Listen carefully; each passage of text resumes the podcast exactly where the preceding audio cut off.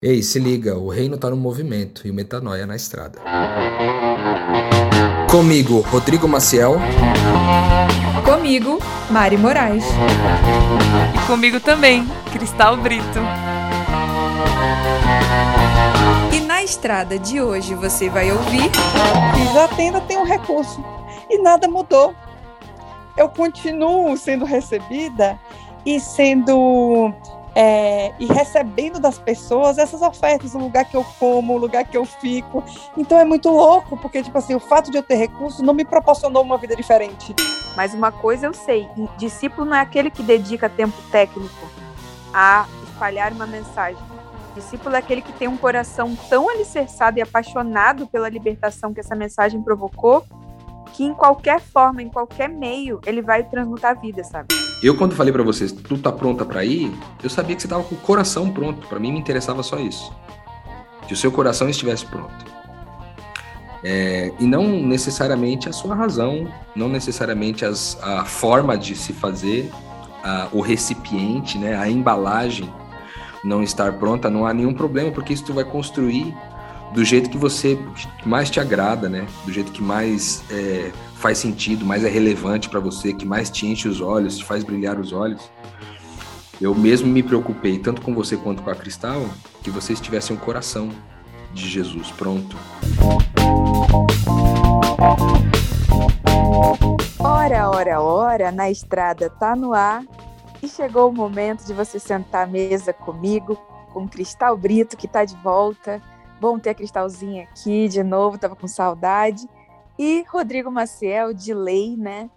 Esse titã do metanoia, que vos acompanha há uns sete anos, participou da transformação de tanta gente, inclusive a minha, da Cristal, e hoje estamos aqui testemunhando as consequências de todo esse aprendizado que na nossa vida foi a gente caindo na estrada para experimentar em profundidade tudo aquilo que Deus tinha preparado para a gente. Então, gente, se você quiser saber mais sobre isso, tudo que eu falei, você vai conseguir lá no Instagram do Metanoia, arroba podcast Metanoia, você vai ter acesso aos episódios de outros programas que a gente tem. Tem o na terça, que é o Metanoia Clássico, tem o Drops na quinta-feira, tem a série O que Cristo oferece, ele é que já acabou, mas você também pode dar uma olhada lá. No que te interessar, não falta material, expansão de mente nesse podcastzinho de meu Deus. Também pelo link na bio do, do podcast Metanoia no Instagram, você vai conseguir acessar o canal no Telegram, se inscrever e acompanhar mais de perto o que a gente faz aqui nessa nossa vida. O episódio de hoje muito me interessa, é um assunto assim que a gente é extremamente perguntado, gera muita curiosidade e, em particular, muita conversa entre nós também, porque eu, eu é, pessoalmente me sinto aprendendo muito sobre isso Tô ansiosa, tô ansiosíssima, na verdade, para saber o que, que vai rolar dessa mesa aqui de conteúdo, porque falar de dinheiro e reino de Deus é sempre é, é uma mistura de tabu com libertação. E eu tô apostando que vai ser uma oportunidade para gente se expandir também e conseguir se libertar com certeza, porque com esses dois na mesa eu acho que vai dar bom, vai dar bom. Rodrigo Maciel, você que é experiente nesse assunto, que, que você acha que é essencial que a gente comece a dizer acerca desse tema de, de formas de sustento versus desempenhar esse papel de missão? Esse assunto é um assunto que tem bastante referência nos evangelhos e também nas cartas de Paulo, né, com ideias eh, de Jesus a respeito disso e ideias dos apóstolos também a respeito da questão do sustento. Naturalmente, naquela época não era diferente de hoje, né? Era necessário recursos para você poder se movimentar e se sustentar em cada um dos lugares onde você estava. Então, há muitas referências aí sobre como viver isso, né? Jesus, quando ele chama seus discípulos, ele chama na perspectiva de que eles deixassem tudo para trás, né? A, a, a profissão, é, a família, é, não houvesse impedimentos de nenhuma área da vida para que eles pudessem seguir juntos nesse propósito de pregar o evangelho. Lembrando que Jesus ali estava inaugurando uma igreja e essa igreja estava no momento mais incipiente, né, da sua vida, estava começando é, e ela teoricamente começa efetivamente quando o Espírito Santo desce sobre os apóstolos ali, eles são enviados, né, para poder pregar esse evangelho a todo mundo, a toda a tribo, raça, língua e nação. É, só que no detalhe, é, o importante é que ao passar do tempo, é, foi se percebendo necessidades diferentes, a necessidade de estratégias diferentes, pessoas diferentes foram sendo acrescidas nessa igreja, adicionadas, né, como apóstolos e discípulos, e, e enfim, pessoas que estavam sendo de alguma forma é, acrescentadas nessa missão e que foram trazendo percepções diferentes, né? A principal delas, na minha opinião, é a, é a percepção de Paulo a respeito de como essa questão do dinheiro, do sustento se movimenta, quando ele é, mantinha a profissão de fabricar tendas enquanto ele pregava o evangelho. Então, basicamente, é, essas pessoas que foram acrescentadas né, na, na missão, elas têm, tinham percepções diferentes. Eu acho que a principal delas é a de Paulo, que fabricava tendas, né? Em alguns textos ele diz que ele fabricava, inclusive, trabalhando dia e noite. Era um trabalho frenético para que ele pudesse bancar suas despesas e as viagens e, e tudo que estava envolvido com isso, né? Então, é, a gente encontra diferentes formas de se movimentar economicamente no reino de Deus, e eu acho que a proposta um pouco da nossa conversa hoje é sobre isso, trazendo para o nosso lado mais pessoal aqui, né, da Cristal, seu, Mari, o meu, sobre como que a gente tem experimentado isso, como que isso tem passado na nossa vida, como é que tem sido essa essa movimentação para nós, né? Então, é, eu acho que eu queria começar falando de mim já, assim, aproveitando já o um ensejo aqui, durante cinco anos do, do meu ministério, desde 2013, quando eu criei de pregar o evangelho, criei de pregar sobre a graça de Deus, de falar sobre o amor de Deus por nós e sobre esse perdão atemporal de Deus na nossa vida, eu passei cinco anos é, sendo empresário e pregando né, o evangelho. Eu tinha uma facilidade de gerenciar o meu tempo por ser empresário, e, e isso por muito tempo é, se revelou na minha vida como a única é, forma possível para aquele aqui e agora, o aqui e agora da época, era a forma que eu tinha para poder pregar o evangelho. Então, com todo o recurso, enfim, que a gente que me sobrava dos meus negócios, etc, eu empenhava muito na missão. Eu tinha que fazer uma uma viagem para um outro estado, eu bancava passagem de avião, eu alugava carro, eu bancava um hotel, eu ficava num, enfim, eu fazia a correria e isso era sustentado pelo dinheiro do, do, dos meus negócios, né? O que aconteceu comigo foi que houve um acirramento é, do meu empenho na missão, um acirramento do ponto de vista que eu comecei a ver muita gente sendo transformada, muita gente sendo mudada, muita gente acessando o reino de Deus através daquilo que Deus estava depositando na minha vida e eu estava repartindo com eles. E aí eu vi que quanto maior fosse o meu empenho nessa direção, maior seria, é, maior seriam os resultados, né? E também maior seria a minha paz. Por quê? Porque nessa de dividir entre trabalhar e viver só de pregar o evangelho, etc., eu acabava fazendo uma coisa porcamente. No meu caso, eu comecei a fazer o meu trabalho de empresário não muito bom, assim. E aí eu tinha funcionários, eu tinha sócios, eu tinha clientes, e às vezes eu tinha uma reunião com um cliente lá, eu metia um cancelar a reunião e dane-se. Se tem uma pessoa que está precisando de mim agora, né, para eu entregar um, o evangelho de forma significativa e prática na vida da pessoa, eu vou largar tudo e que se dane. Era isso que eu comecei a fazer. Só que isso começou a ter impactos no meu trabalho, meus negócios, meu, cara, meus líderes, pessoas com quem é, eu trabalhei, eu falava, cara, o Rodrigão, tipo, Rodrigão não tá salvando a empresa, não, né? Então, nosso emprego aqui tá meio ameaçado. então, eu comecei a perceber que tinha essa diferença. Mas tudo bem, continuei empenhado em trabalhar mesmo assim, porque eu não sabia como fazer a transição. Até que um dia essa chave virou, né? Eu já contei a história para vocês aqui na estrada. Essa chave virou uma vez em Curitiba, quando uma pessoa é, fez, largou um trabalho de 2 milhões de reais para trabalhar é, num trabalho de 3 mil reais por mês, porque ela cria, é, ela creu no evangelho e, e, o evangelho mudou a vida dela significativamente, de forma que aquilo que ela fazia, que fazia ela ter 2 milhões de reais por mês, e que era fraudulento ou desonesto, talvez, ou sei lá, no mínimo questionável socialmente, é, ela decidiu não fazer mais porque ela entendeu que aquilo não representaria Cristo na vida dela. E quando ela parou de ganhar 2 milhões para ganhar 2, 3 mil reais por mês, eu falei, cara, eu posso largar minha remuneração e fazer o negócio em tempo integral, porque se ela deu conta de largar tudo isso, deixar tudo isso para trás, eu também dou conta. Então, esse, esse detalhe da minha história foi muito importante para que eu, tipo, cara, eu posso fazer isso. Porque logo depois eu tomei a decisão de viver em tempo integral para isso. Eu não tinha noção de como que isso se daria, mas eu confiava que, mano, se Deus me chamou pro bagulho, eu se Deus, se Deus me pôs no avião, ele vai pôr o combustível. Era essa a minha cabeça. E realmente foi o que aconteceu. Lógico, teve muito aprendizado ao longo disso daí, né? Pra gente compreender o que compreende a respeito dessa questão do sustento hoje.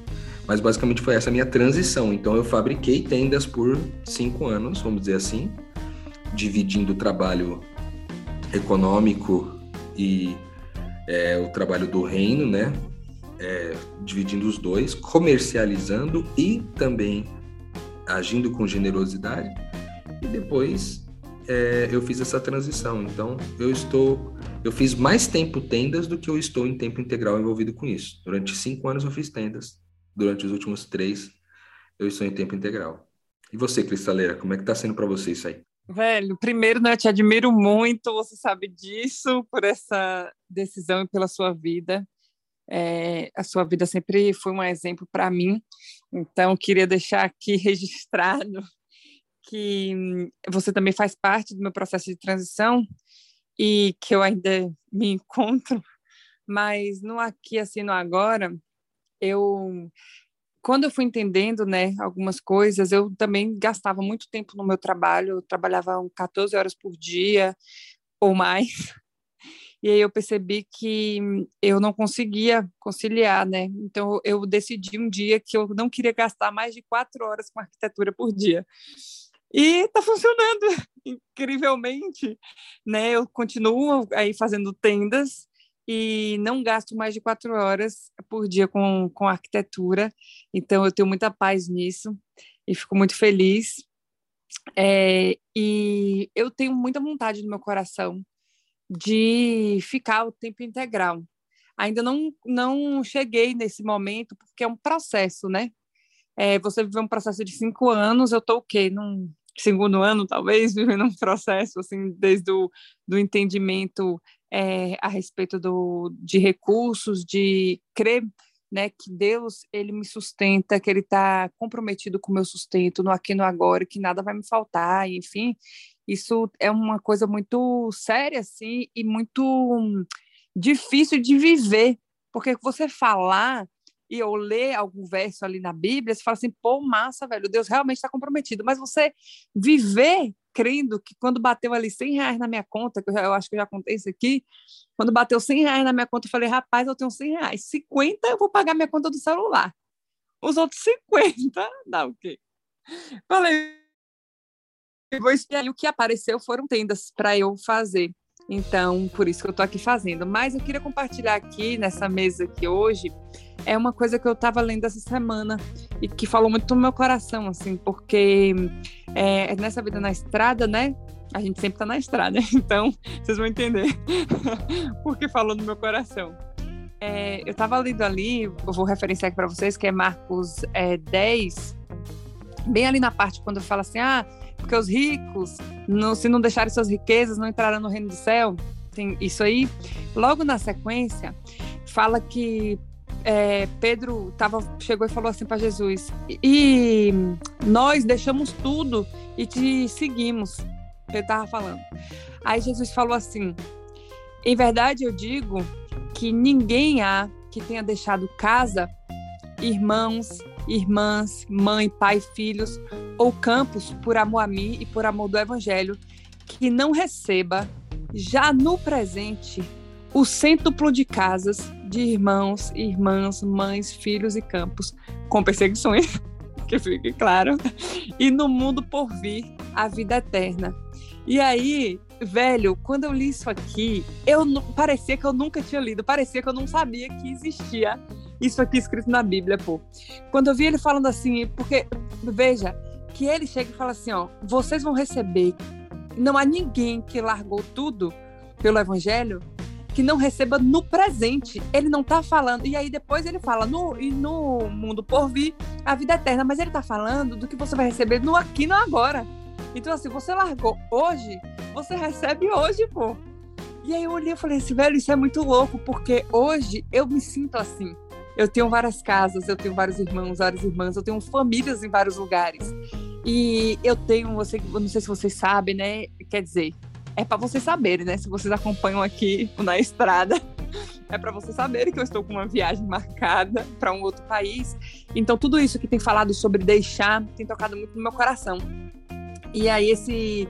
Quando as pessoas falam, mas você vai deixar seu pai, sua mãe, e seu pai tá doente e tudo, sempre tem assim. Eu fico lembrando, falando assim, gente, parece que Jesus era muito ruim, sabe? Que ele fala assim, não, vai deixar. Doente ou não, vai deixar.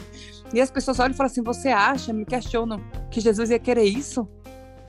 Sabe? Aí eu olho e falo assim, acho. É porque não é que eu acho, é que ele falou. Tipo assim, já ia existir, ele já sabia que existia esse questionamento. Então não é nem um achar. Então, é, enfim, então a vida é, tem esses privilégios, é, tem essas tendas sim que eu hoje eu cuido muito com o tempo que isso me, me gasta. Não faço tipo dia e noite como Paulo.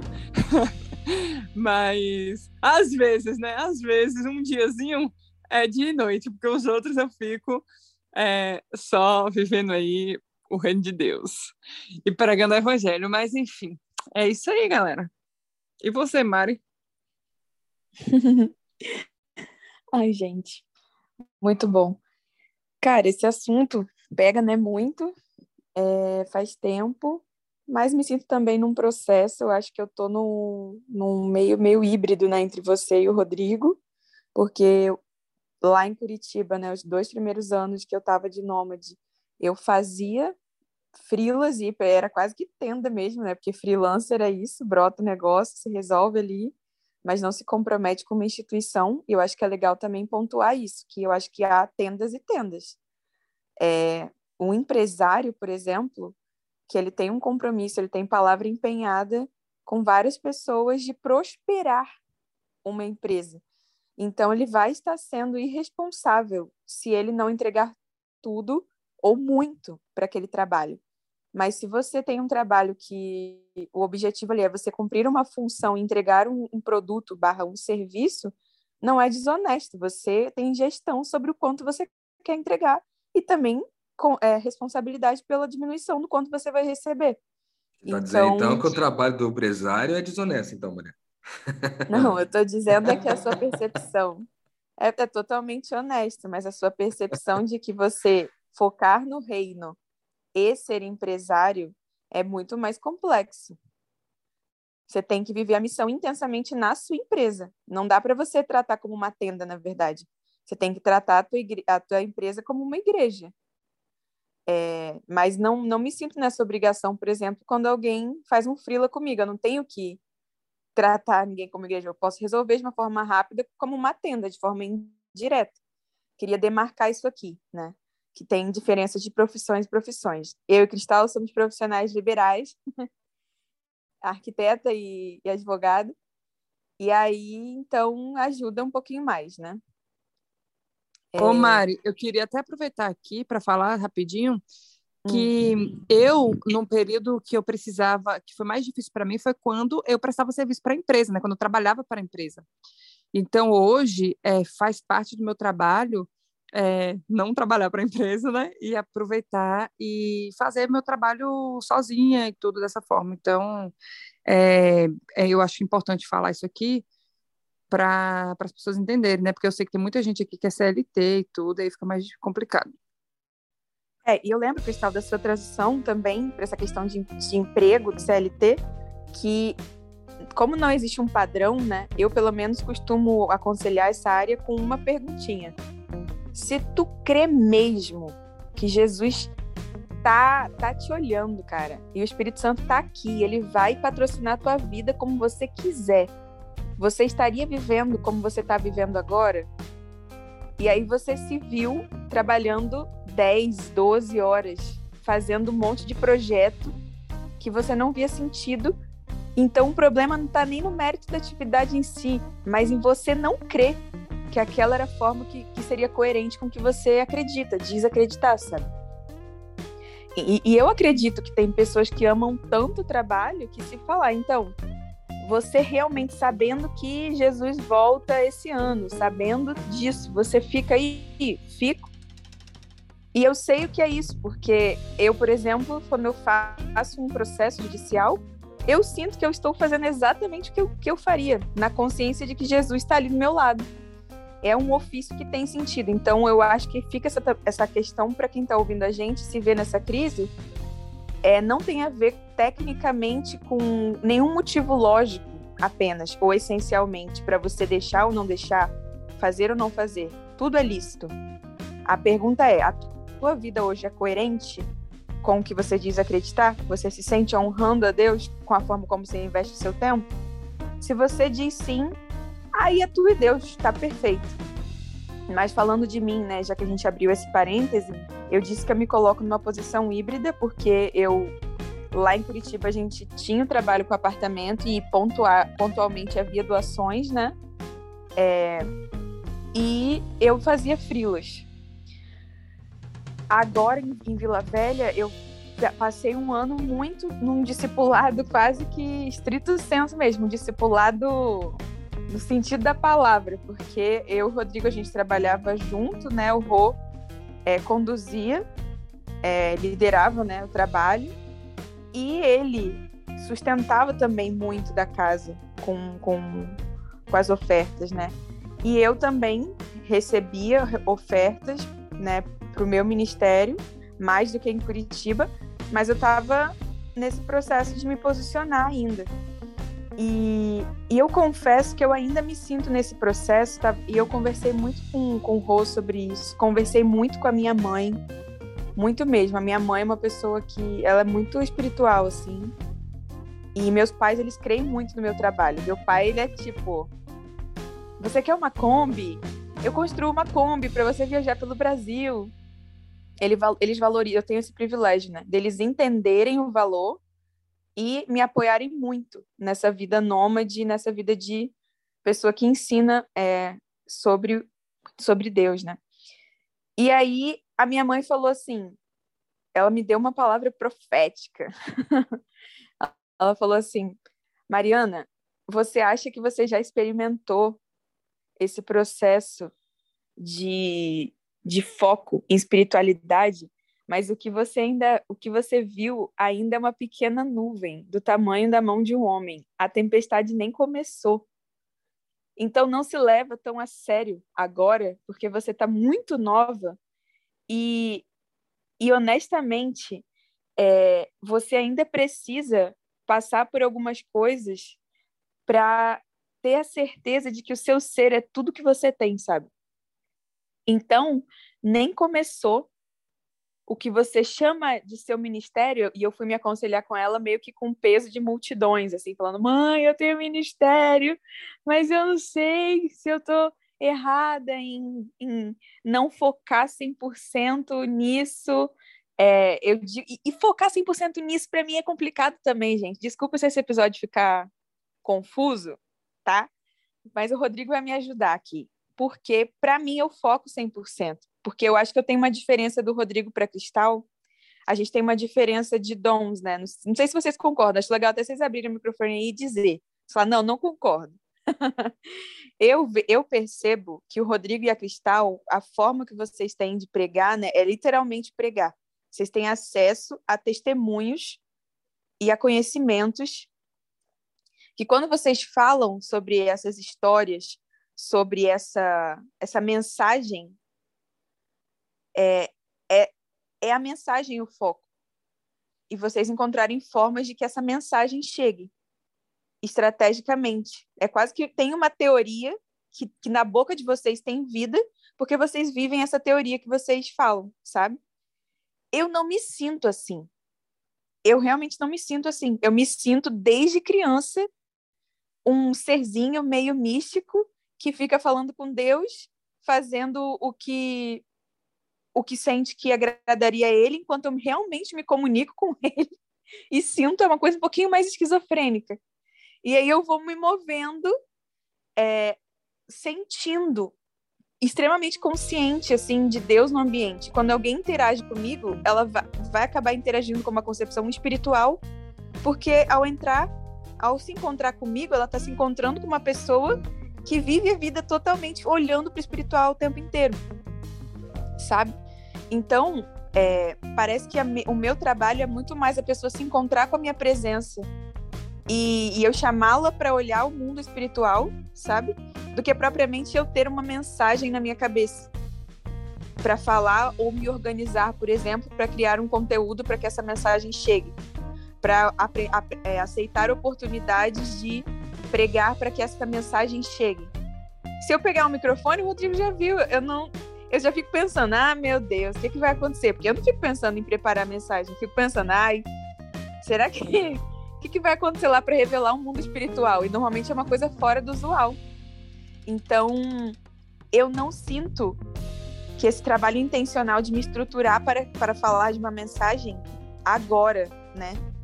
Agora, nesse momento da minha vida, seja a forma como eu trabalho o evangelho. Eu trabalho foca sendo quem eu sou e sendo muito verdadeira com Deus no meu coração, e isso vai funcionando, porque as pessoas notam uma atmosfera espiritual quando elas se encontram comigo. Então eu sinto que eu dou foco. E eu sinto que o meu processo é ser, ser, intensamente ser e, e continuar nessa jornada, porque as coisas vão ficar mais radicais.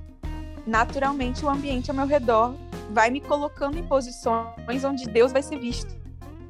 E, e, a minha mãe me falou sobre isso.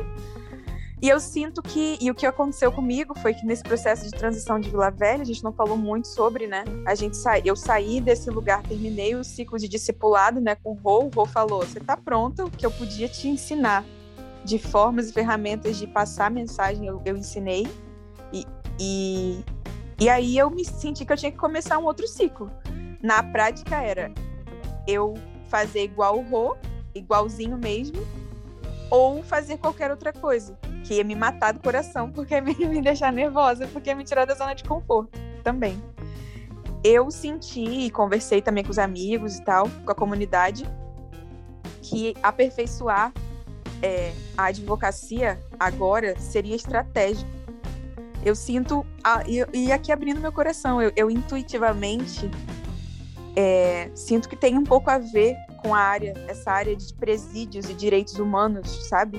O meu ministério porque eu ouço a minha voz bradando e, e pregando sobre isso, que, que, eu não achava que era pregando, né, na adolescência, porque eu não, não estava na igreja. Eu, eu ouço a minha voz gritando e denunciando é, a falta de amor da sociedade, sabe? Da, a nossa falta de amor em relação a esse assunto. E eu já sinto isso, e ouço essa voz, e, eu, e tenho sonhos com isso há muito tempo.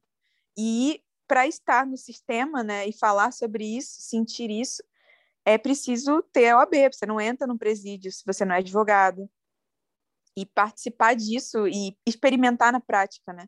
A advocacia criminal está me trazendo tanta felicidade de poder ser essa presença espiritual para uma pessoa que está aprisionada, sabe?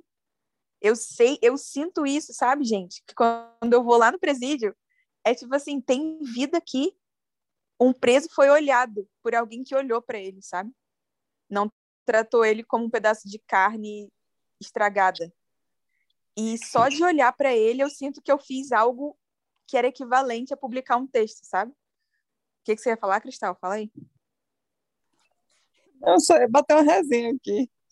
Fala aí. Existe outra forma de entrar no presídio, sendo presa, né? Mas que você falou só existe. Cristal, ser cuidado que... com o que você cria. Foi a estratégia foi de Paulo, de né? Paulo, foi a estratégia de Paulo. Mas como você tem a possibilidade de ter uma OAB, aí ficou melhor, né? O trabalho do discipulado ficou um pouco mais fácil nesse caso. com certeza, né?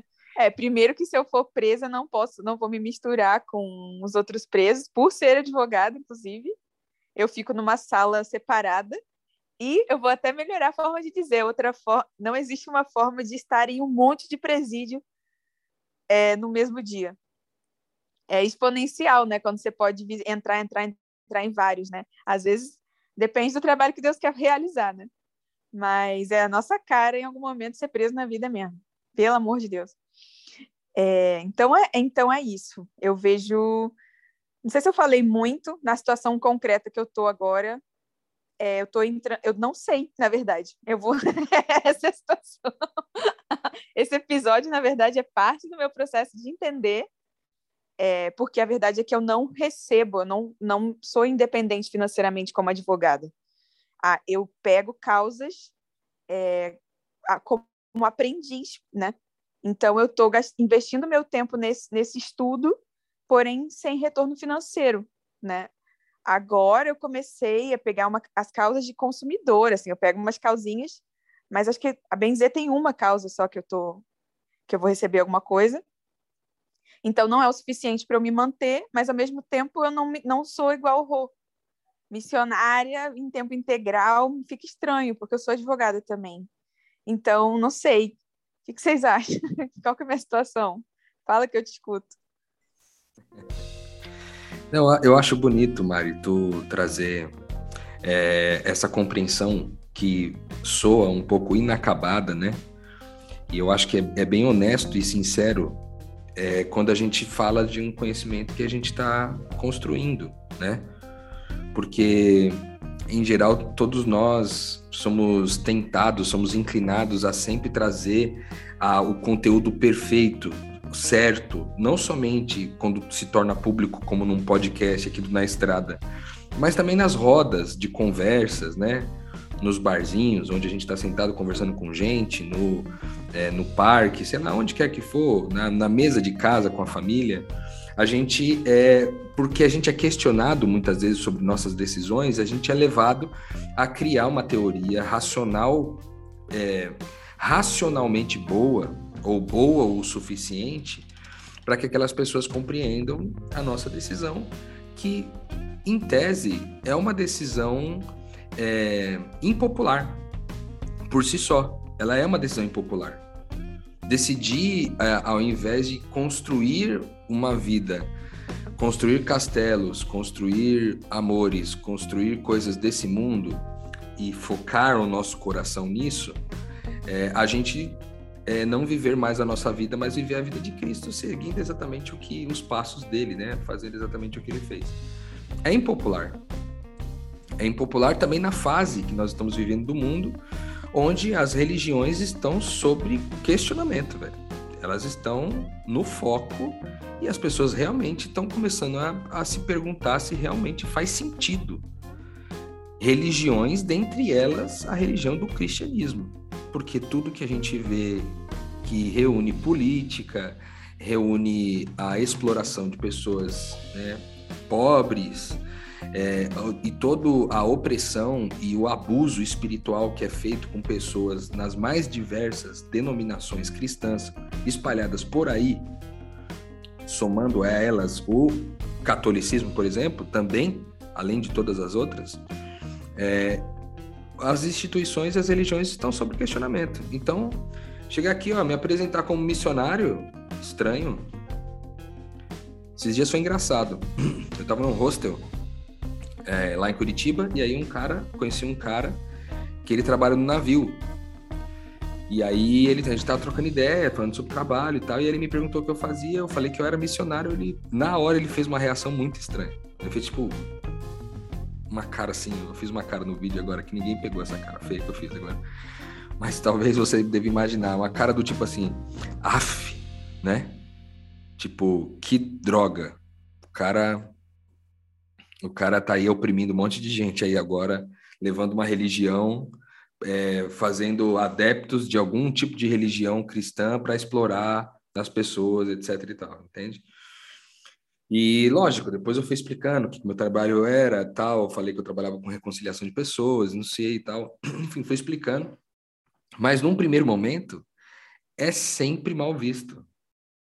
E nós estamos falando de Brasil, onde, de todos os lugares onde isso é mal visto, talvez seja uma das regiões onde ainda é menos mal visto do que em toda a Europa, por exemplo, e crescente nos Estados Unidos, cada vez mais. Então, o que eu quero dizer com isso é que é, é louvável da, da tua parte, na minha opinião, Mari, você trazer o seu conhecimento, seu entendimento, seu aprendizado desse momento como algo inacabado. Porque é isso, você está fazendo experimentações. né? Você está ali fazendo um trabalho com o presídio, falando, será que é nesse lugar? Tô testando. E é sobre isso, vai testar. Eu, quando falei para vocês, tu tá pronta para ir, eu sabia que você tava com o coração pronto. Para mim, me interessava só isso. Que o seu coração estivesse pronto. É, e não necessariamente a sua razão, não necessariamente as, a forma de se fazer, a, o recipiente, né, a embalagem não estar pronta, não há nenhum problema, porque isso tu vai construir do jeito que você que mais te agrada, né? Do jeito que mais é, faz sentido, mais é relevante para você, que mais te enche os olhos, te faz brilhar os olhos. Eu mesmo me preocupei tanto com você quanto com a Cristal que vocês tivessem o um coração de Jesus pronto para qualquer forma que vocês gostassem de, de seguir e fazer o trabalho, né? Eu ensino a minha forma de fazer, dentre aquilo que eu tento ensinar no discipulado para as pessoas que caminham comigo, eu tento ensinar é, o coração, né? E como eu expresso o meu coração. E aí foi o que você conheceu, através da formatação de conteúdo, reunindo comunidades, fazendo reunião de amigos, reconciliando pessoas, é, pregando o evangelho através de aconselhamento, né? Espiritual. Tudo isso que eu faço, vocês viram pessoalmente eu fazer. Mas isso é a forma como o meu coração se manifesta no mundo é, à minha volta, né? E aí cada pessoa tem a sua a sua forma de fazer isso daí. Então, como você está num processo né, de construir formas de isso. manifestar isso, né? levar isso como um conhecimento inacabado em construção, né? É muito bonito e louvável, sabe? Porque isso mostra isso mostra humildade, eu acho, da tua parte, mas principalmente sabedoria, sabe? De saber que tudo que está aqui agora pode mudar a qualquer momento e eu não estou apegado a nenhuma delas. Isso é mais importante do que qualquer outra coisa, na minha opinião, sabe? Momento Pix. Ei, Rodrigo Marcel por aqui, passando em nome da Mari, da Cristal e de mim mesmo, para agradecer você que durante esse ano doou sistematicamente aqui, fazendo seu Pix para a gente ajudando com que a gente tivesse condições materiais de avançar com o nosso ministério, suprindo as nossas necessidades, as nossas despesas e ajudando a reconciliar um monte de gente. Para fazer um Pix, é só entrar no site do seu banco ou no aplicativo e lá na opção de pagamento Pix fazer a transferência através do nosso e-mail pixnaestrada@gmail.com.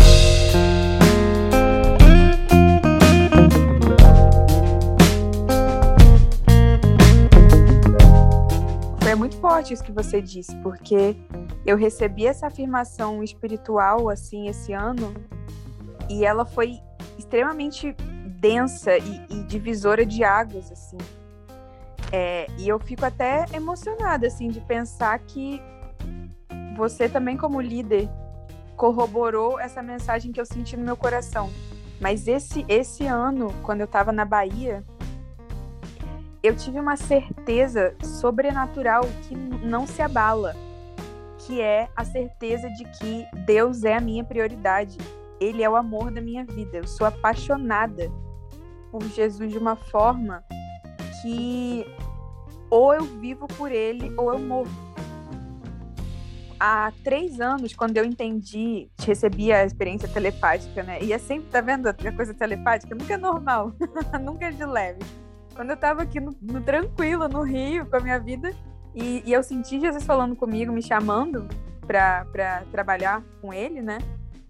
Me, me colocando nessa posição de referência da mensagem dele, é, é, a minha oração depois foi: eu quero saber como ser fiel a Deus na pós-modernidade. E eu, e eu sabia que eu, que eu me distraía, que eu não priorizava. Eu tinha essa dúvida no meu coração. E eu achava que eu priorizava outras coisas, eu precisava de ajuda de como priorizar Deus no meu dia a dia. E três anos depois, fazendo esse balanço, eu sinto que houve um, um selamento do meu coração, assim. Ele é. Ele, ele é a minha prioridade. Eu não, não faço mais esse tipo de oração e nem tenho mesmo medo. Eu amadureci na minha fé, sabe? Não oscilo, não oscilo mais sobre a, a, opinião de Deus sobre mim ou a minha opinião sobre Deus. Ele é simplesmente uma certeza, uma constante. E aí eu acho que isso é o coração do discípulo, porque a verdade é Existem milhões de pessoas que gastam tempo com religião e entregam a sua vida por uma mensagem religiosa. E gastam horas e horas de trabalho. E não necessariamente essas pessoas são discípulos. Porque o discípulo fala de um coração que Deus vê. E se o seu coração está ancorado no amor a Deus sobre todas as coisas, você vai amar o seu próximo como ele amou, sabe? Então, é algo que só Deus pode ver. Nem a gente pode, na verdade, julgar um ao outro.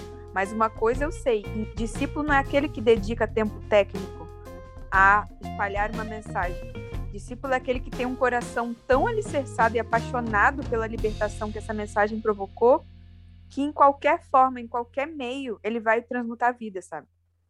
Então, essa certeza de que o meu coração é dele foi interessante você citar, porque eu não lembrava, Rô, como isso se conecta com você falar você tá pronta. Eu não tinha conectado uma coisa a outra. E, honestamente, eu tô nessa posição mesmo. Esse é o momento da minha vida espiritual.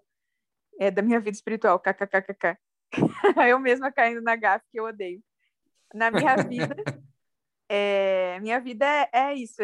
Eu sinto que eu sou tão dele que vamos aqui, o que, que eu quero fazer agora? Eu quero para o Rio? Eu quero pintar? Eu quero advogar? eu quero fazer o quê? E aí, em vez de versão que é ele sendo mostrado em veículos in inesperados, né? E... É, e através e através desses testes, né, Mário? Que eu acho que são testes. Eu acho que é bonito a gente levar a vida desse jeito, não se identificando com os papéis, os testes da nossa vida. A gente vai testando, vai provando, vai deixando coisas para trás que não fazem sentido, vai assumindo outras que estão fazendo naquele momento. E o e ao mesmo tempo, é que... que no é durante, é teste, né? Nada também é, né, Rô? Sim. Na, é, no fim é isso. É, é um teste do real, mas é um aqui e agora do invisível, da verdade. Verdade. Você tem razão. Agora, o ponto que eu acho que, tipo assim, para a gente também, é, eu às vezes me, me, me pego pensando um pouco sobre as desvantagens que há em, às vezes, a gente extrapolar demais conceitos e ele perder a sua essência, né? No sentido, tipo assim, quando a gente fala de amor, é, e aí a gente fala que, pô, daqui a pouco eu tô amando morango, né? Ah, eu, eu amo morango, ah, eu amo ovo, eu amo carne, amo não sei o que, perdi, perdi, eu amo academia, amo trabalhar com investimentos, mano, é complicado. Essa palavra amor não significa, né? Originalmente ela não, não pode nem ser aplicada a coisas inanimadas. É, mas quando a gente está falando, o amor é uma dessas coisas, mas tem várias outras palavras que caíram no descrédito desse jeito. Paz também caiu no descrédito, porque a gente extrapolou tanto o conceito por causa de, das várias visões, várias interpretações a respeito daquilo, que se perdeu a essência da coisa, né? É, e aí eu acho que tem esse lance da essência da missão, né? Qual que é a essência da missão? Seja lá qual for a forma que eu adotar, seja lá qual for a rotina da minha vida que eu adotar, seja lá qual for é, o estilo econômico, né? se é fabricando tendas ou se é, é seguindo de forma integral ou se é uma coisa no meio do caminho, ou se é um terceiro tipo, que é o tipo de Pedro, por exemplo, que ele era sustentado institucionalmente as igrejas cristãs, judaico-cristãs, ou seja, as igrejas cristãs que surgiram a partir do judaísmo, bancavam Pedro e sua esposa no trajeto. É, a Bíblia fala sobre isso. Então, é, tem, tem vários tipos né, de movimentação. E aí eu vou falar para vocês o que, o, que, o que fala quente no meu coração, assim, o que, o que me leva a mim a viver desse jeito hoje, né? aquilo que me motivou a entrar nessa vida não é aquilo que me sustenta nela hoje. Aquilo que me, quando eu falo nessa vida, eu falo nessa vida de sustento é, de forma integral, né? Porque diferente do que Paulo fazia, por exemplo, que ele fazia alguns questionamentos em relação a tipo, olha só, a gente tem direito de viver disso daqui, mas eu não estou exigindo esse direito de vocês. E eu me orgulho de não exigir esse direito de vocês, porque daí vocês não podem falar, não podem usar disso para dizer que não receberam a palavra. Né? Era esse, era esse o discurso de Paulo. Então ele fabricava tendas para ter, por uma questão de credibilidade, uma questão de identidade, né? uma questão de modelo, que tinha várias pessoas surgindo na época como pregadores tipo integrais assim e falando, galera, me banca aí que eu tô aqui pregando, entendeu? Para vocês e tal. É, tem alguns influenciadores que fazem a mesma coisa hoje em dia, entende? No sentido assim, eu tô aqui, eu prego a mensagem que você quer, a mensagem que você precisa, é, de acordo com o que você quer, e aí você me paga um curso digital aqui, ou você me paga um negócio lá. Então, é, tem muita coisa envolvida aí. E Paulo se posicionou dizendo, cara, eu vou fazer as tendas porque isso não vai ser um motivo de atrapalhar o, o rolê de pregar o evangelho. Paulo fez isso. Eu tenho Paulo como uma referência importante na minha caminhada. Mas eu tenho Jesus como uma referência mais importante. E eu sigo, é, quando eu fico em dúvida em relação a um conceito, a uma forma de viver, a um comportamento, a, a uma forma de expressar quem Deus é, eu vou sempre em Jesus primeiro. Se eu não encontrar a resposta em Jesus, aí eu tento lá para Paulo tal. E aí eu vou para Paulo, de repente eu encontro uma resposta em Paulo, mas eu falo, cara, vou voltar para Jesus de novo e ver se Jesus não falou alguma coisa que era contrário a isso. Para ver se, tipo, porque a minha referência é Jesus, velho. Ele é meu mestre. E eu quero seguir o que ele fez. Essa foi uma escolha minha, fazer o que Jesus fez. Jesus trabalhou até os 30 anos de idade. É, com, com atividade econômica. Ele era carpinteiro junto com o pai. Né? Tinha um ofício na vida dele. Mas os últimos três anos da vida dele, que foram os três anos de ministério dele, ele se dedicou em tempo integral a isso aí. É, à pregação do evangelho né, e à instalação do reino de Deus aqui na terra. Hoje eu não preciso instalar o reino de Deus aqui. Ele já está instalado, eu preciso manifestá-lo. Né? Mas eu sigo o mesmo caminho que Jesus seguiu. É, então eu tento olhar por como Jesus vivia. Ele não vivia nem teoricamente, de doações sistemáticas de uma comunidade. Ele não vivia fazendo é, objetos de carpintaria ou alguma coisa de carpintaria só. Ele também não vivia. Sabe, a, o texto diz que o que sustentava o ministério de Jesus era que as pessoas que caminhavam com ele, as mulheres que caminhavam com ele, bancavam o ministério dele. Então, o que que eu vejo no, em Jesus? Eu vejo que, tipo assim, as pessoas olhavam para o que ele estava fazendo e achavam tão incrível, velho, que falava, mano, esse negócio tem que ir para frente. E, e, eu vou falar para vocês, eu carrego um peso com isso aí às vezes. Não é sempre, mas de vez em quando isso vem no meu coração. Porque, tipo, a relevância desse trabalho é, espiritual, do ponto de vista da fé, a relevância invisível é que normalmente banca o processo. Porque as pessoas olham e falam, cara, eu tô vendo o que tá acontecendo. Eu tô vendo que é genuíno, eu tô vendo que é generoso e eu tô vendo que é gentil. E eu tô vendo que, é, que melhora o mundo, que abençoa o mundo. Então, cara, eu quero participar disso de alguma forma. E não é porque eu sou, tipo, é necessário dar o dízimo ou dar as ofertas para a igreja. Não, cara, é num outro ambiente de forma que quando você gosta muito de uma coisa, você incentiva, você quer aquilo, você quer participar daquele algum jeito, entendeu? E o nosso ministério é estranho. Eu tava contando, essa semana eu batizei uma moça. E depois a gente pode até gravar o Metanoia da semana que vem, a gente pode gravar sobre isso. É, batizei uma moça essa semana. E, cara, tudo que eu tinha de grana na conta bancária, eu coloquei para bancar o hotel aonde eu batizei essa pessoa tipo assim, eu tinha pouco recurso. Aí eu, eu falei, cara, a pessoa topou o batismo, ela pediu para ser batizada, não fui eu que solicitei nem nada. Ela que se é, voluntariamente se colocou, cara, eu quero ser batizada. Eu falei, cara, se tem água, eu tenho que dar um jeito de batizar, né? Onde tem água disponível agora, rápido, em duas horas? Putz, aluguei um hotel, botei todo o meu dinheiro no negócio.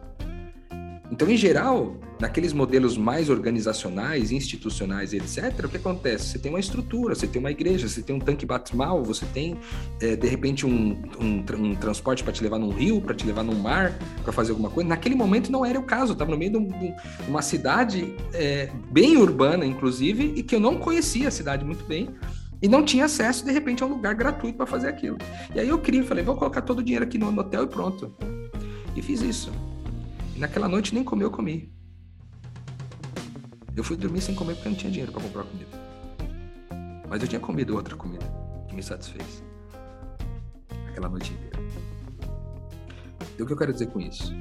Quer dizer que a lógica que eu tenho vivido ultimamente, ela, ela parece não ser encontrada facilmente em nenhum nenhuma das, das movimentações dos discípulos de Jesus parece mais com a dele.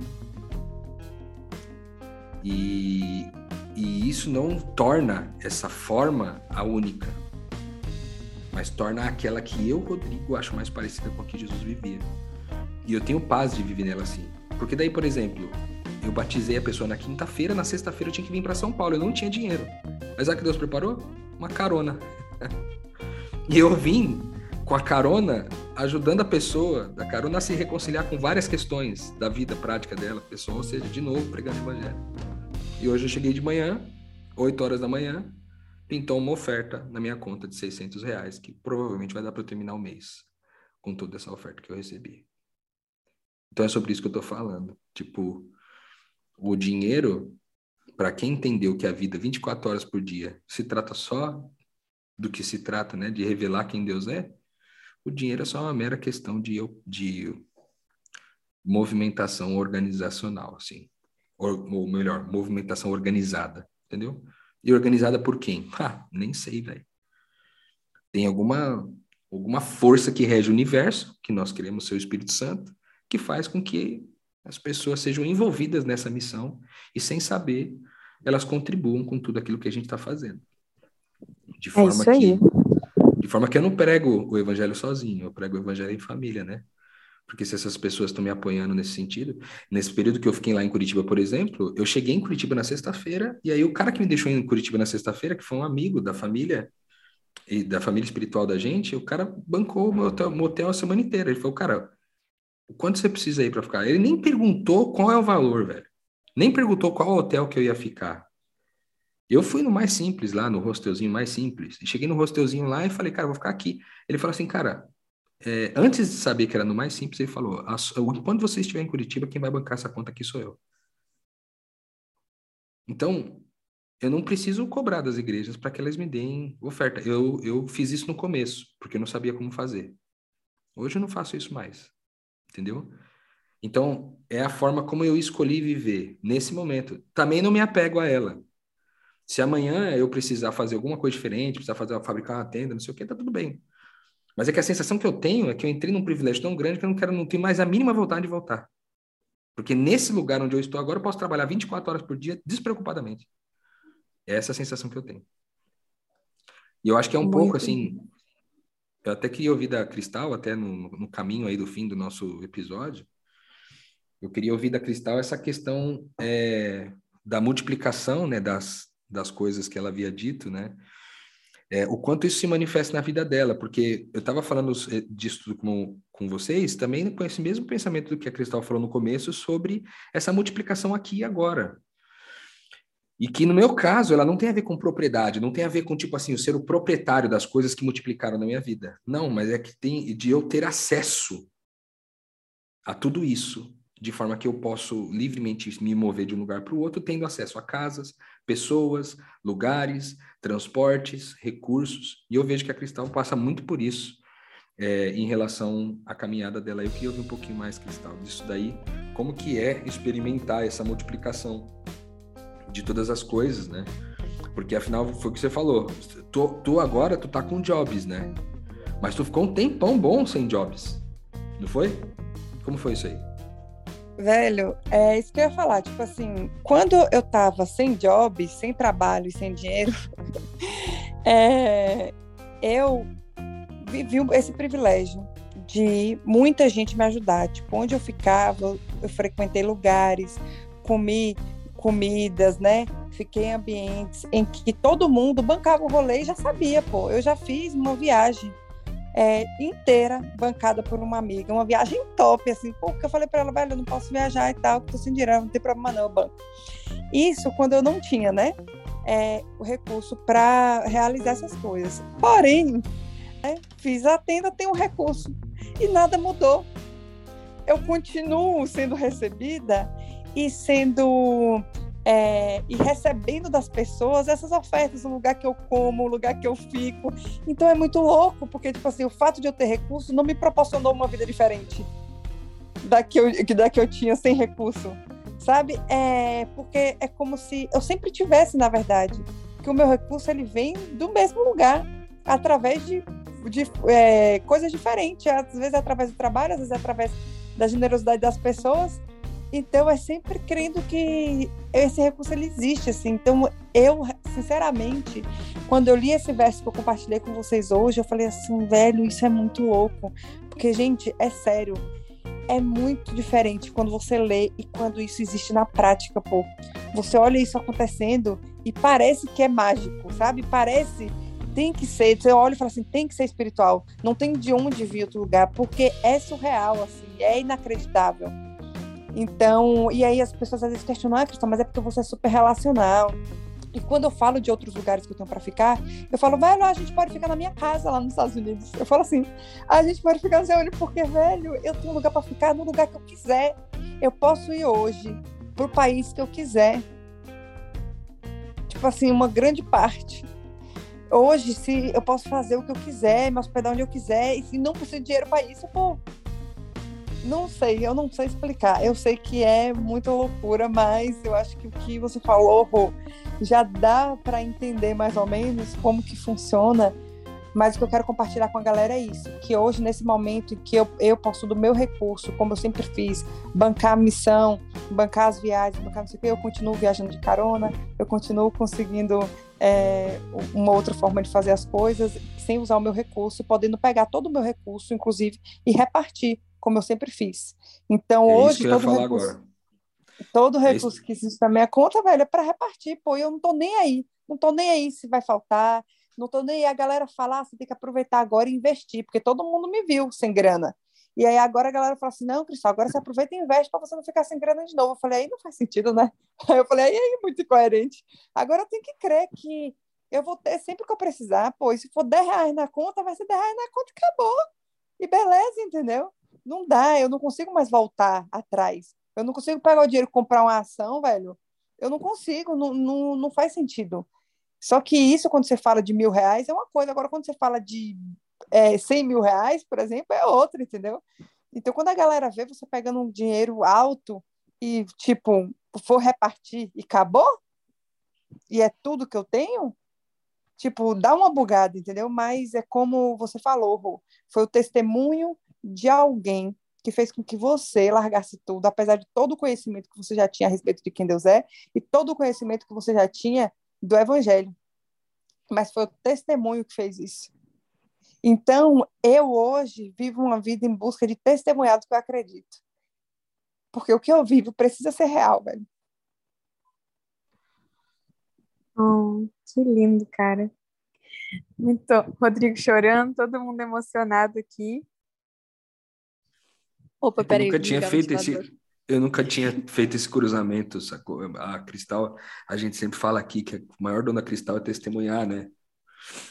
E eu realmente nunca tinha, nunca tinha parado para pensar que foi o testemunho, né? Porque eu tô aqui, pô, eu realmente vivi aquilo com aquela mulher e ela largou tudo para poder fazer a parada. E realmente, você falou uma, uma frase que você falou aí, Cristal, que foi determinante para mim, que é tipo, eu tinha o conhecimento de Deus já naquela época, tipo assim, eu já conhecia muito sobre Deus, já conhecia muito sobre o Evangelho, já conhecia muito sobre tudo isso que eu estou falando aqui agora, com o que Jesus fazia, com o que Paulo fazia, com o que Pedro fazia, eu já sabia de tudo isso. Mas, mas foi ver um, um filho de Deus morrendo para uma coisa, mano, com fé, plantando uma semente de fé, que me deu fé suficiente para dar esse próximo passo, né? E eu, e eu quero complementar só com uma última coisa, antes de passar a palavra para você, Mari, é que é, tanto a Mari quanto eu, é, eu tenho certeza, nós confirmamos o que a Cristal falou aqui agora sobre a generosidade dela, né?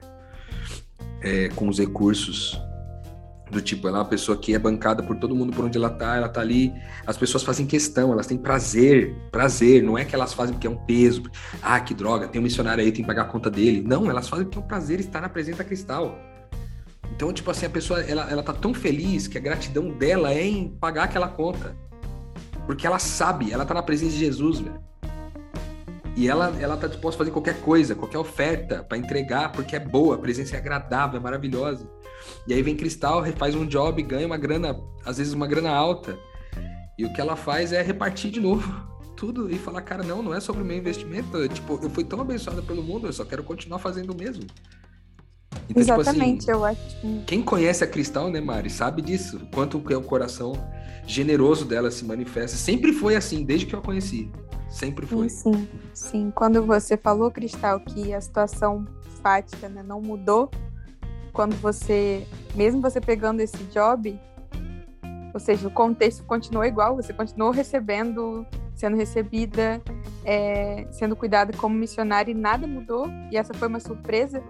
A minha percepção é porque nada mudou no seu interior, nada mudou no seu exterior. O, entende? Se é algo tivesse mudado no seu interior, aí você teria materializado uma realidade diferente. É Mas foi só uma prova para você de que enquanto seu coração tiver desse jeito, ele vai atrair situações desse jeito. É o coração do discípulo que monta o discipulado. Não é a conta do discípulo.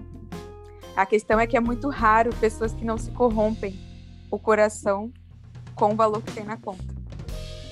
É, e aqui deixando claro, esse processo de não investir em ação ou não fazer um plano não é, não, não é sobre a coisa em si estar certo não é sobre ou errado. Certo errado. Percebam. Né? percebam que no nosso processo espiritual, na nossa jornada, nas nossas conversas com Deus, na nossa caminhada pessoal, não faz sentido. Se eu sei que vai aparecer o dinheiro, por que, que eu vou fazer coisa só por dinheiro? Na minha vida, isso não faz sentido. Mas é, não é que fazer e trabalhar e colher o fruto do trabalho seja algo, enfim, errado de forma alguma. Mas, enfim, essa percepção da Cristal foi o que gritou na minha cabeça, assim é, só revelou teu coração. E é o coração que, que vai dizer tudo, né, no final das contas, do que acontece. Galera, a gente se estendeu muito nesse na estrada. Vocês acham que ainda tem algo essencial a ser dito? Eu posso encarregar aqui para o fim? Pode caminhar para o final aí, Mari, só antes de você dar esse, esse arremate. Aliás, vou fazer esse arremate aqui já na sequência, então. É, aproveitar para fazer o original, porque você sempre coloca uma pitadinha de uma diferença que sempre fica bonito, inclusive, mas vou fazer do jeito original. o reino está no movimento, metanoia está na estrada. Vou falar essa frase, mas antes dela, quero dizer para você que ouve a gente aqui, e às vezes é, parece distante a nossa conversa é, da tua realidade em relação ao que tu está vivendo aí. Às vezes pode parecer distante. Eu creio que muitos de vocês não, já vivem, já estão no caminho né? Porque esse programa especificamente do Metanoia na Estrada é um programa para missionários, né? Para gente que tem um coração missionário, para gente que tem um coração no reino, para gente que tem um coração na, re, na reconciliação. Então, quem já escuta esse programa, especificamente o Na Estrada, é muito sobre isso. É, e é para você que eu quero falar agora, né? É, a gente, a gente é prometido da parte de Deus tirar de nós o coração de pedra e nos dar um coração de carne um novo coração que não é enganoso, um coração que é bom, que é puro, porque veio de Deus, foi o próprio Deus que deu.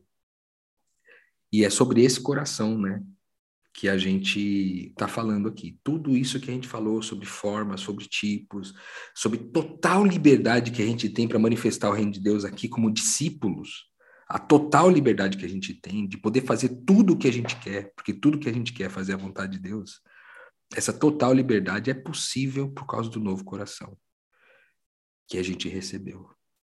E o grande trabalho da gente, o seu grande trabalho talvez, que ouve a gente aqui, é, é, é estar em busca desse novo coração, para que Deus te dê esse novo coração, para que Ele mude a seta da sua vida de não mais viver para si mesmo, mas viver para os outros. E ao viver essa nova seta, ao viver esse coração de carne, você possa, do seu jeito, com a sua habilidade, com os seus dons, com a sua liberdade acima de todas as coisas, manifestar quem Deus é no mundo.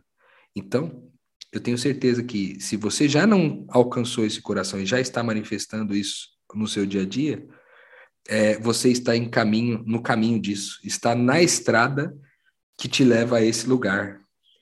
E é a mesma estrada que nós estamos, talvez parados em postos de combustível diferentes, mas na mesma estrada. O reino está no movimento e o metanoia está na estrada. Música